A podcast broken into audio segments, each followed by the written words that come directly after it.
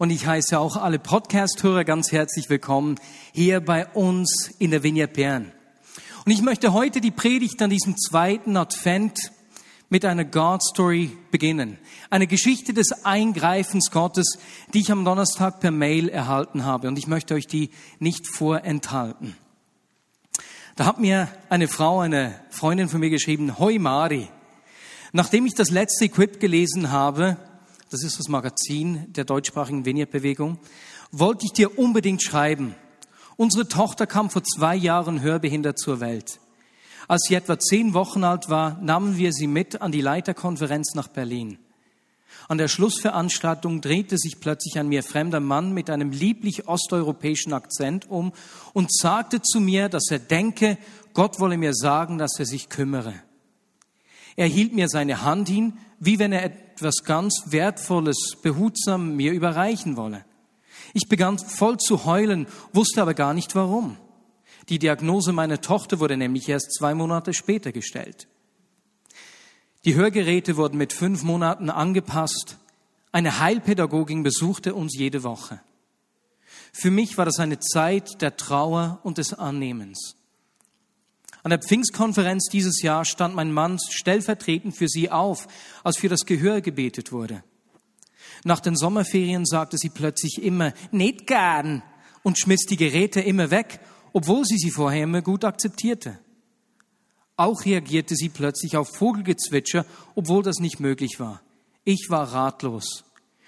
Nachdem die Heilpädagogin zuerst abwinkte, denn wahrscheinlich, wahrscheinlich denken viele Leute, ihr Kind höre plötzlich besser, machte sie doch einen Test und meldete uns für eine Überprüfung beim Akustiker an.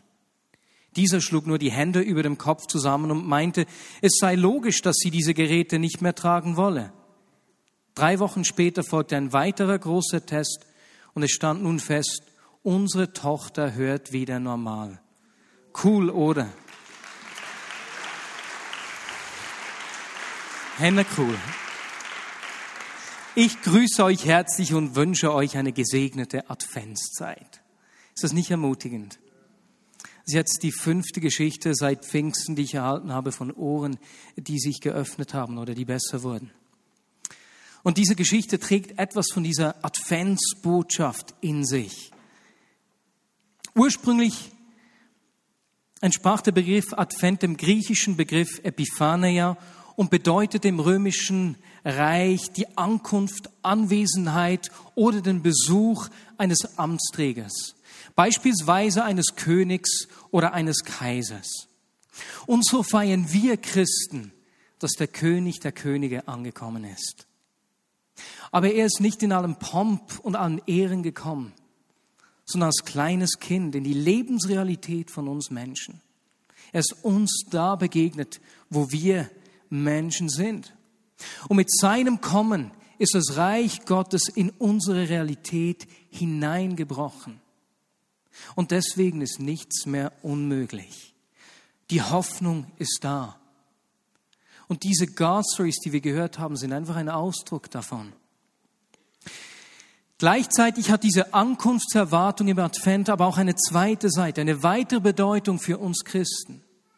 Sie erinnert uns nämlich daran, dass Jesus wiederkommen wird.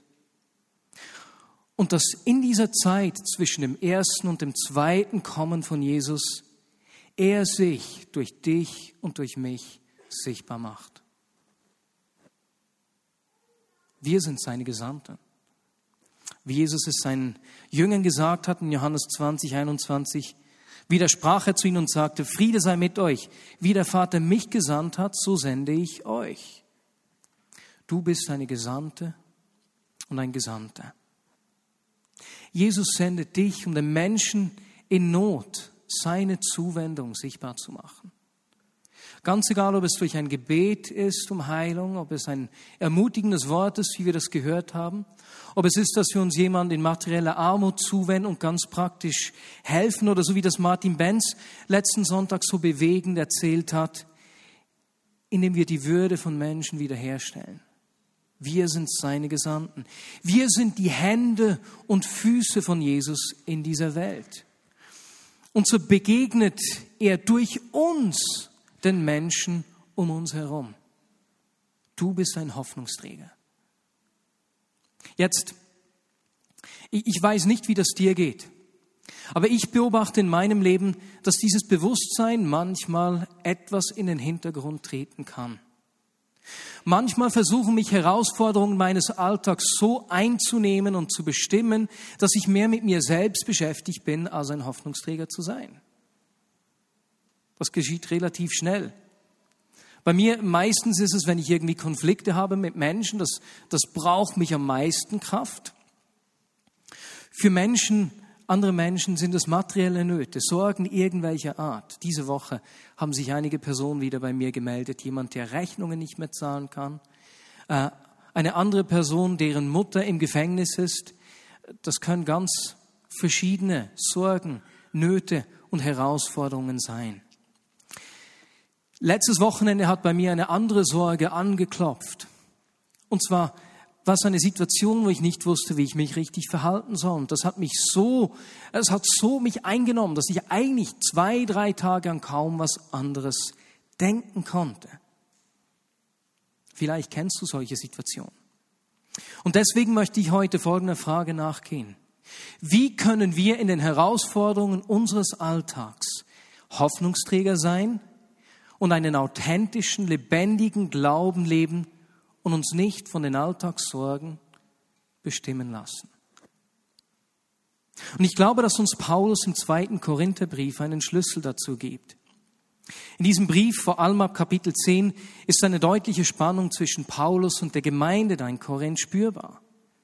In dieser Gemeinde scheinen irgendwelche Überapostel Einfluss gewonnen zu haben. Und die scheinen sich mit ihren Stärken da aufzuspielen. Paulus lässt sich sarkastisch darauf ein und zählt uns seine Leiden auf, was er schon alles auf sich genommen hat. Und das ist für uns spannend eben zu sehen, was für Herausforderungen Paulus in seinem Leben erlebt hat. Ich glaube, das sind unglaubliche Herausforderungen, die wir uns nicht vorstellen können. Ich zumindest, mir fehlt es schwer. Nicht nur, dass er oftmals wegen seines Glaubens verhaftet wurde und ausgepeitscht wurde. Fünfmal erhielt er die 40 Hiebe weniger einen, wurde dreimal mit der Rute verprügelt und einmal gesteinigt. Dieser Mann hat den Tod vor Augen gehabt. Ich kann mir diese Schmerzen nicht vorstellen. Ich bin, äh, Berndeutsch gesagt, eine Memme, äh, sagt man auch in Deutsch, nein, eine Memme, etwas wehleidig, wenn es um körperliche Schmerzen geht. Und ich, ich weiß nicht, wie ich reagieren würde, wenn ich diese Dinge erleben würde? Würde ich mich mit der gleichen Energie weiter an Gott und Menschen verschenken?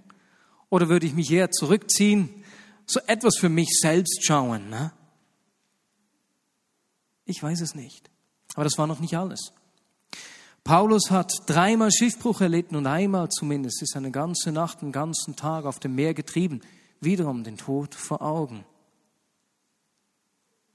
Dazu kamen ständige Gefahren durch reißende Flüsse, durch Wegelagerer, die ihn überfallen haben und durch Menschen, die ihn verraten haben.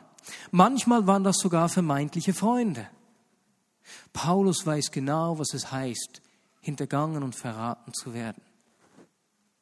Und dann schreibt er weiter, wie er oft ohne Schlaf auskommen musste, wie er an Hunger und Durst litt und zum Fasten gezwungen war, wie er in der Kälte war, nichts anzuziehen hat und daran gelitten hat. Und wie ihn die Sorge um die Gemeinden sowie ein Druck ständig begleitet hat. Aber Paulus hat nicht nur solche äußerlichen Schwierigkeiten erlebt. Nein, er hat auch große Enttäuschungen mit Menschen erlebt. Und so schreibt er seinem Freund Timotheus, als ich das erste Mal vor Gericht stand und mich verteidigen musste, trat niemand für mich ein alle ließen mich im Stich, möge es ihnen nicht angerechnet werden. Das heißt, Paulus weiß nicht nur, was körperliches Leiden heißt, sondern er weiß auch, was es heißt, alleine gelassen und verlassen zu werden. Und wenn ich diese Aufzählungen hier aus dem 2. Korinther 11 anschaue, dann glaube ich nicht, dass sich diese Herausforderung, diese Leiden wirklich gut verstehen und nachvollziehen kann. Alles, was ich sagen kann mit Bestimmtheit ist, dass Paulus weiß, was Schwierigkeiten sind. Und es wäre doch verständlich, wenn Paulus nach all diesen Dingen, die er erlitten hat, irgendwann sich ein bisschen zurückziehen würde, ne, sein Vertrauen in Gott und Menschen verloren hätte und mal einfach für sich selbst schaut. Aber interessanterweise geschieht das bei Paulus nicht. Er ist nicht müde geworden. Er hat trotz all diesen Bedrängnissen einen ansteckenden, lebendigen Glauben gelebt. Paulus, wie, wie hast du das gemacht? Was ist sein Geheimnis? Und ich denke, dass wir im 2. Korinther 4 etwas davon sehen, einen Schlüssel finden. Und ich möchte euch den Text aus, Vers, aus den Versen 7 bis 10 mal vorlesen. Wir allerdings sind für diesen kostbaren Schatz, der uns anvertraut ist, nur wie zerbrechliche Gefäße.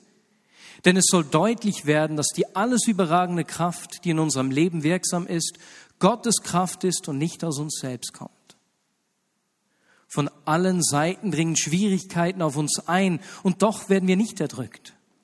Oft wissen wir nicht mehr weiter und doch verzweifeln wir nicht.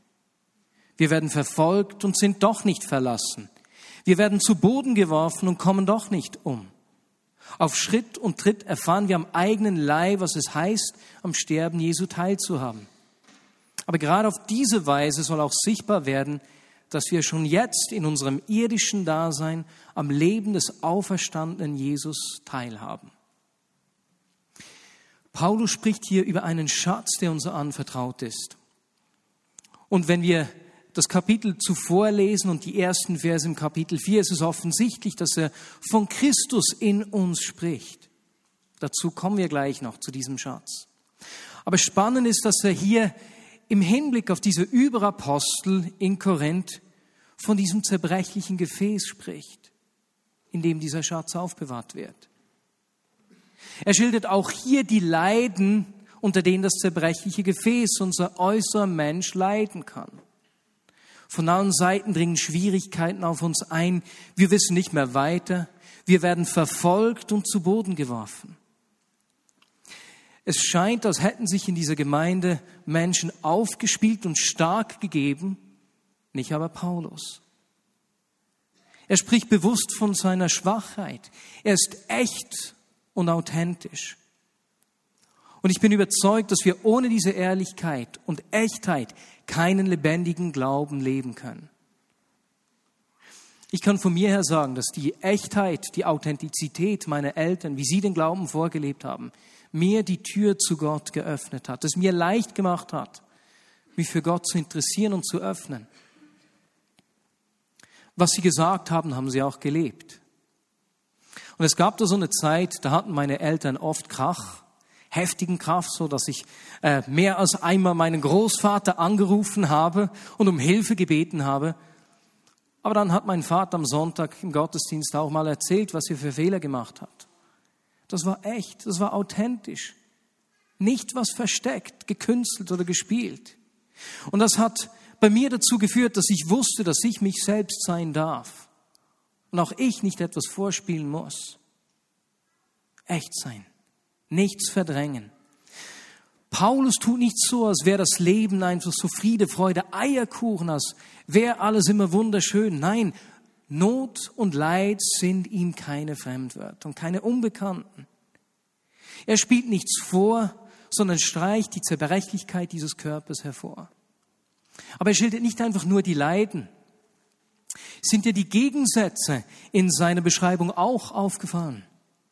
Er schreibt da, wie Schwierigkeiten von allen Seiten auf ihn kommen und doch werden wir nicht erdrückt.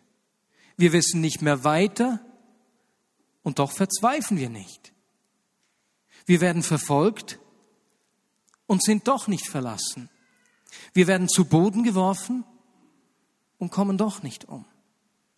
Und genau hier begegnen wir unserer Ausgangsfrage.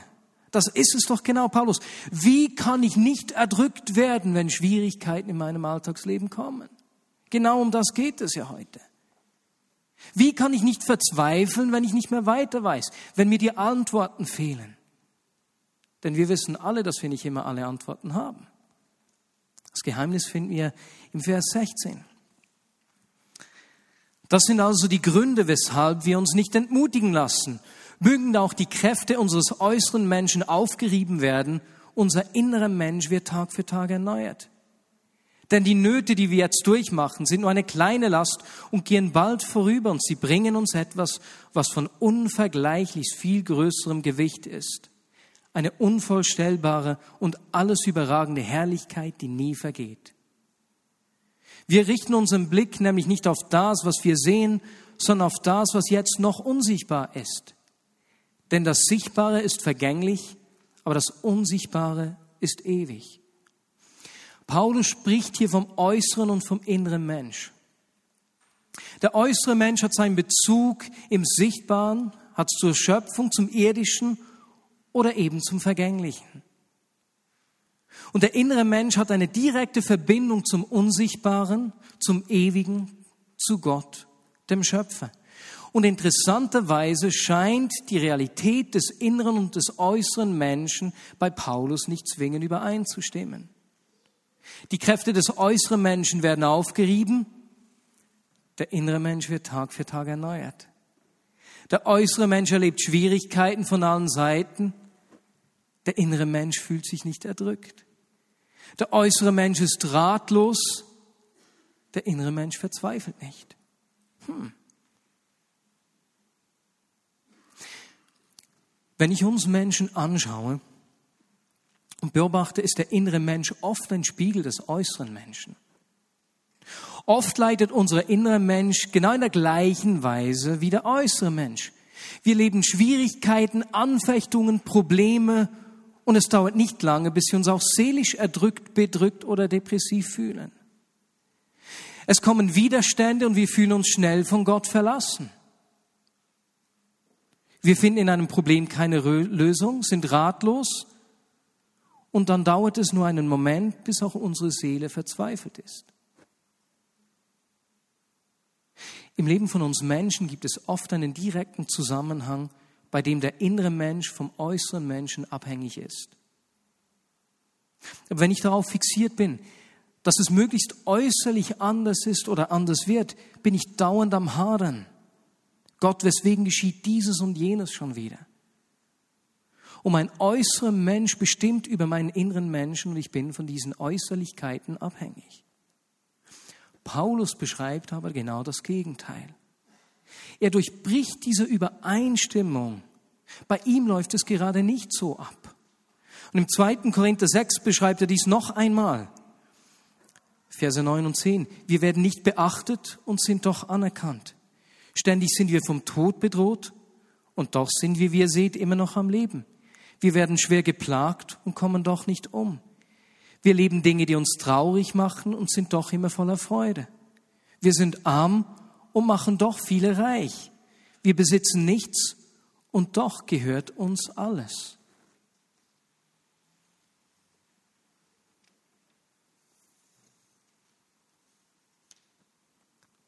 Auch hier finden wir diesen Unterschied zwischen dem äußeren und dem inneren Menschen. Äußerlich nicht beachtet und sich innerlich bei Gott anerkannt fühlen. Äußerlich schwach sein und sterben, innerlich stark sein. Äußerlich misshandelt werden und innerlich dabei nicht umkommen. Äußerlich Trauer erleben und innerlich fröhlich bleiben. Äußerlich bettlahm sein und innerlich doch reich. Äußerlich nichts mehr haben und doch völlig erfüllt sein.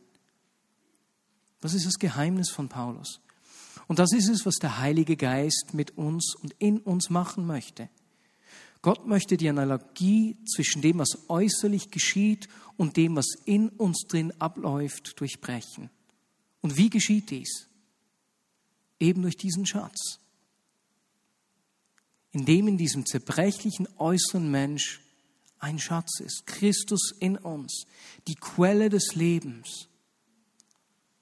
Und so schreibt er, auch wenn die Kräfte des äußeren Menschen aufgerieben werden, wird unser innerer Mensch Tag für Tag erneuert. Und diese tägliche Erneuerung des inneren Menschen führt dazu, dass wir nicht von den Umständen und Herausforderungen unseres Lebens bestimmt und erdrückt werden. Seine Gegenwart in unserem Leben. Ein schönes Beispiel dazu ist die Geschichte von Jesus im Sturm aus Markus 4. Es stürmt ohne Ende Jesus schläft im Boot. Die Jünger sind voller Panik und wecken ihn auf. Jesus, ist es dir egal, wenn wir hier umkommen? Jesus stillt den Sturm und fragt dann seine Jünger, weswegen sie sich fürchten. Wie kann Jesus in diesem lebensbedrohlichen Sturm schlafen? Sein innerer Mensch ist nicht von diesen äußerlichen Umständen bestimmt. Ganz im Gegenteil, er stillt den Sturm. Er heilt die Kranken. Er gibt den Hoffnungslosen Hoffnung, vergibt denen, die ihn verfolgen, und Menschen werden verändert. Sein Inneres beginnt über Äußerlichkeiten zu bestimmen und Äußerlichkeiten zu prägen.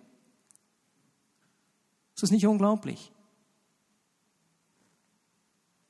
Als ich vor zwei Wochen in der afrikanischen Vignette äh, gesprochen habe, ich weiß nicht mehr genau, was ich gesagt habe, ein Bild ist mir geblieben. Und zwar wünsche ich mir für uns, dass wir mit dem Kopf im Himmel leben und mit beiden Beinen auf der Erde, auf dem Boden verankert. Nicht nur mit dem Kopf im Himmel und völlig losgelöst von der Realität, aber auch nicht nur geerdet mit den Füßen am Boden, mit unseren eigenen Kräften leben, sondern wirklich Kopf im Himmel und Füße auf dem Boden. So dass wir zu einer Verbindung von Himmel und Erde werden. Oder mit anderen Worten, ich wünsche mir, dass unser innerer Mensch so in der Beziehung zu Christus, dem Schatz, verankert ist, dass wir wie Jesus die Möglichkeiten Gottes um uns herum sichtbar machen. Weißt du, wir erleben auch Herausforderungen. Darin unterscheiden wir uns nicht von anderen Menschen. Auch wir sind manchmal ratlos. Auch wir erleben wie die Kräfte des äußeren Menschen aufgerieben werden. Und dieses Wort aufgerieben könnte man auch übersetzen mit sich verbrauchen. Wir erleben, wie sich die Kräfte verbrauchen. Hast du das gemerkt? Irgendwelche Schwierigkeiten in Beziehung, das kostet Kraft und verbraucht unsere Energie. Schwierigkeiten haben ihren Preis. Das Lebenstempo fordert seinen Tribut. Enttäuschungen, die wir erleben, zehren an unserer Energie und Motivation. Aber der Unterschied ist, dass wir eine Quelle in uns tragen. Einen Schatz des Lebens, eine Quelle, die sich ständig erneuert. Nicht einmal in der Woche, Tag für Tag für Tag. Tag für Tag für Tag. Und so war ich froh am vergangenen Montag, als ich gemerkt habe, hey, da hat jetzt zwei, drei Tage diese Sache versucht, mich so richtig in den Bann zu ziehen, mich gefangen zu nehmen. Ich habe diese Unruhe in mir gespürt. Gespürt, wie diese Ratlosigkeit versucht hat, sich in Verzweiflung zu äußern. Und ich wusste, hey, ich muss Zeit nehmen, diese Beziehung zu nähren, diesen inneren Menschen zu stärken. Raum schaffen für Gott, Raum schaffen für ihn. Und ich bin froh, habe ich Montagmorgen jeweils frei. Und so habe ich einfach den ganzen Montagmorgen Zeit gehabt für die Begegnung mit ihm. Mir fällt es jeweils leicht, wenn ich äh, Lieder singe, wenn ich Gott anbete. Ich habe Bibel gelesen, Teachings gehört, einfach, einfach losgelassen, eingetaucht in seine Gegenwart und habe gemerkt, wie das meinen Fokus neu ausgerichtet hat. Dieser innere Mensch, wird täglich erneuert. Und so möchte ich zum Abschluss dieses Gottesdienstes für drei Arten von Menschen beten. Mal Zeitkontrolle. Super. Ist einfach auf meinem iPhone. Ich möchte für drei Arten von Menschen beten. Und zwar zuerst, wenn du hier bist und du hast Herausforderungen in deinem Leben, die echt an die Substanz gehen. Sei es, du bist finanziell herausgefordert, kannst Rechnungen nicht zahlen. Sei es, dass du Konflikte hast. Eben wie gesagt, das ist etwas, was mich am meisten fordert. Fragen am Arbeitsplatz. Sei es, für Krankheit haben wir schon gebetet, aber wenn du nochmals deswegen aufstehen möchtest, wenn du solche Schwierigkeiten hast, beten, möchten wir beten, dass Gott dir begegnet. Das Zweite, wenn du merkst, dass dein innerer Mensch oft von, vom äußeren Menschen bestimmt wird, und du wie so gefangen wirst und du möchtest Gott zum Ausdruck bringen, hey, ich will Raum schaffen für dich, durchbrich diese Analogie in meinem Leben. Ich will dir mehr Raum geben aus den Äußerlichkeiten. dann darfst du auch aufstehen. Und das Dritte, auch das haben wir schon angetönt vor, vor der Predigt, wenn du merkst, dass Jesus noch gar nicht dieser Schatz in dir ist, dass dir diese Quelle fehlt und du möchtest ihn einladen, dieser Schatz zu werden, der deine Kräfte erneuert, der dich stärkt, wie es im 2. Korinther 3 heißt, innerlich verwandelt, mehr und mehr in sein Bild, dann bist du die dritte, zur dritten Kategorie, die aufstehen darf. Und wir machen das jetzt der Einfachheit halber so. Wir stehen alle auf. Wir sind ja schließlich lange jetzt auf dem Stuhl gesessen. Und die, die nicht aufstehen wollen, dürfen sich gleich wieder setzen. okay, also alle aufstehen. Das macht es denen, die aufstehen wollen, etwas einfacher. Ne? Super. Und wer jetzt nicht zu einer dieser drei Personengruppen zählt, nicht für sich beten lassen möchte, der darf sich jetzt widersetzen. Okidok. Man darf sich auch zuerst noch ein bisschen bewegen, um die Glieder wieder in Fahrt zu bringen. Und jetzt lass uns einfach am Ort, wo wir stehen, ruhig sein. Schließ deine Augen. Ich werde von vorne beten und ich werde vor allem einfach den Heiligen Geist einladen. Bring ihm doch am Platz, wo du stehst, selbst zum Ausdruck, was du ihm sagen möchtest, wo du ihn mit einladen möchtest. Vielleicht ist es ein Lebensbereich, den du von ihm wie zugeschlossen hattest, wo er gar nicht rein durfte. Du willst ihm sagen, hey, ich lasse dich auch hier ran an diesem Lebensthema. Und so, Heiliger Geist, komm du. Komme du und erfrische du uns.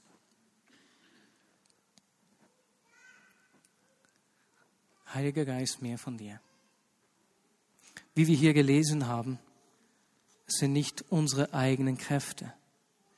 Es soll deutlich werden, dass die alles überragende Kraft, die in unserem Leben wirksam ist, Gottes Kraft ist und nicht aus uns selbst kommt. Und Heiliger Geist, so lade ich dich ein, diese Kraft in uns wirksam werden zu lassen. Diese verändernde, verwandelnde Kraft. Jesus, ich bitte dich, dass du mit Hoffnung kommst dort wo sich Probleme so groß aufzuspielen begonnen haben, dass es keine Lösung zu, zu geben scheint. Ich bitte dich, dass du wie so Denkmuster zurückrückst, dort wo solche Lügen die Menschen gefangen genommen haben und wie in einer Hilflosigkeit, in einer Sackgasse eingesperrt haben. Mehr von deiner verändernden Kraft. Jesus, dort wo Menschen sich von dir verlassen fühlen, Zeige du ihnen deine Liebe. Zeige, das, zeige ihnen, dass du nie weg warst, nie abwesend warst. Lass uns einfach einen Moment ruhig sein und warten. Jesus, ich bitte dich für Antworten auf praktische Schwierigkeiten und Herausforderungen. Herr, sei es auf übernatürliche Art und Weise oder sei es durch uns, denn wir sind deine Hände und Füße, durch die Gemeinschaft.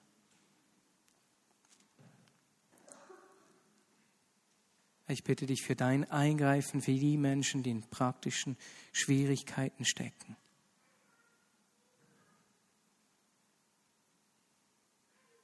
Lass sie erleben, dass du dich kümmerst und dass wir uns umeinander kümmern.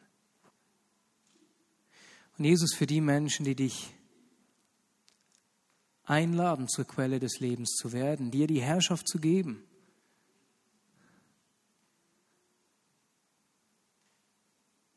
Jesus, führ du sie zu dieser Lebensveränderung. Und wenn du das bist, dann darfst du einfach, ganz einfach sagen, Jesus, ich lade dich ein, Herr meines Lebens zu werden. Dieser Schatz in meinem Leben zu werden, diese Quelle, die meinem inneren Menschen täglich Erneuerung schenkt. Ich will mein Leben unter deiner Herrschaft leben.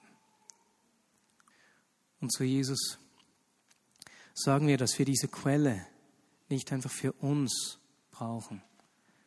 Dass wir nicht einfach für uns erfüllt sein wollen, sondern eben ganz praktisch Hoffnungsträger in dieser Welt sein wollen.